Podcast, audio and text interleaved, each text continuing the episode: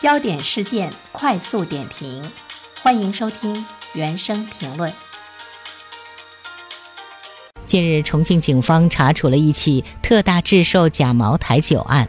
警方现场查获假茅台品牌酒成品八百多瓶，带罐装基酒三千多斤，制假设备十四台，包材二点七万套，初步估算涉案金额一亿元。那针对这样的一条新闻，来有请我们的评论员袁生。你好，肖萌。嗯。嗯，说到这个茅台打假哈，其实它已经不是一条新闻了。我们可能每年都在提，但是我们会不断的看到呢，制售假茅台的这个涉案金额呢是越来越多。这一次呢，我们看到的是涉案金额是一亿元。如果这个价值一亿的假茅台酒流向市场的话，那么它的获利，包括呢，它会使得多少消费者在其中的利益受损，就很难以估计了啊。所以假酒呢，它对社会、对茅台集团本身来说也是百害而无一利。但是这件事情，我们始终呢会看到是道高一尺，魔高一丈，万里长征吧。什么时候真的市场上没有这个假茅台了？可能你会说不可能，因为这个市场太受欢迎了啊，它的价格也被炒得很高，所以呢，这个假的产品层出不穷，似乎呢已经是一种这个常态。啊，当然，在这里面，我们依然呢是期待着，比如说茅台集团本身，还有有关的执法部门加大打假的力度。作为茅台集团本身来说，每年花费在防伪打假方面的各项支出就有两亿多元。但是呢，我们现在要去面对一个不争的事实，就是作为普通的消费者来说，我们真的能品出假茅台酒？恐怕呢是越来越难。方面来说呢，有一些年份的茅台酒真的是很多人没有喝过。从味道上来说呢，真假酒呢也是很难辨别。呃，另外一方面的话呢，就是连这个茅台官网专门用来检验真伪的。防伪芯片 APP 使得你手中的一瓶假茅台，他会告诉你说它是真茅台。这就是说，这个制假的这些犯罪团伙，他们呢非常注重的就是制假工艺。这个制假工艺呢，它采用一些新的设备，实现贴标。流程的自动化运作。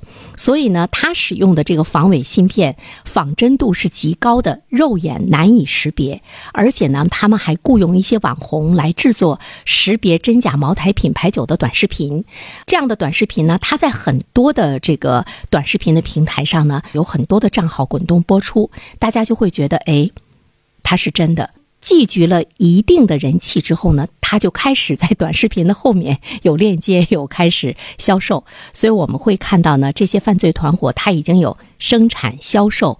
高仿茅台品牌酒的一系列的能力，所以我们很容易的被卷入其中，难辨真假。哎，他告诉你怎么去辨别真假的本身，它下面的这个链接卖的呢就是假的。售假集团、制假集团已经非常注重了这个制假的工艺，他们会采用自动化的机械流程生产，就是它的这个假茅台酒的生产跟真茅台酒的生产，在流程、在商标、在防伪标志上，甚至于在营销方面，可能已经没有太大的区别了。真假李逵嘛，难以呢去辨别。那么这个时候呢，我们就会看到，其实，在社会上也出现了专业的通过。还假茅台来牟利的这样的一些人，他们能够辨别呢真假，但是我们会看到呢，这些人目前呢，他没有受到法律的支持。比如说，呃，也曾经有一个山东的男子，他发现呢，他买了六瓶茅台酒啊，发现全是假的之后呢，他就将商家告上了法庭，要求呢按照消费者权益保护法赔偿。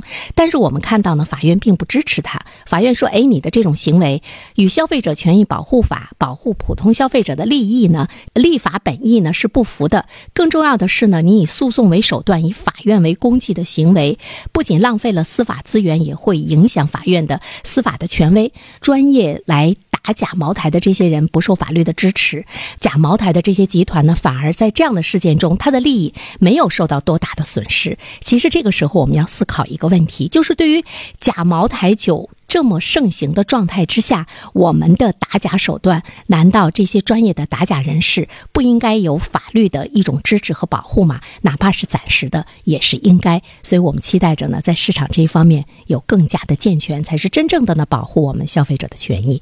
好了，向萌，好的，感谢原生。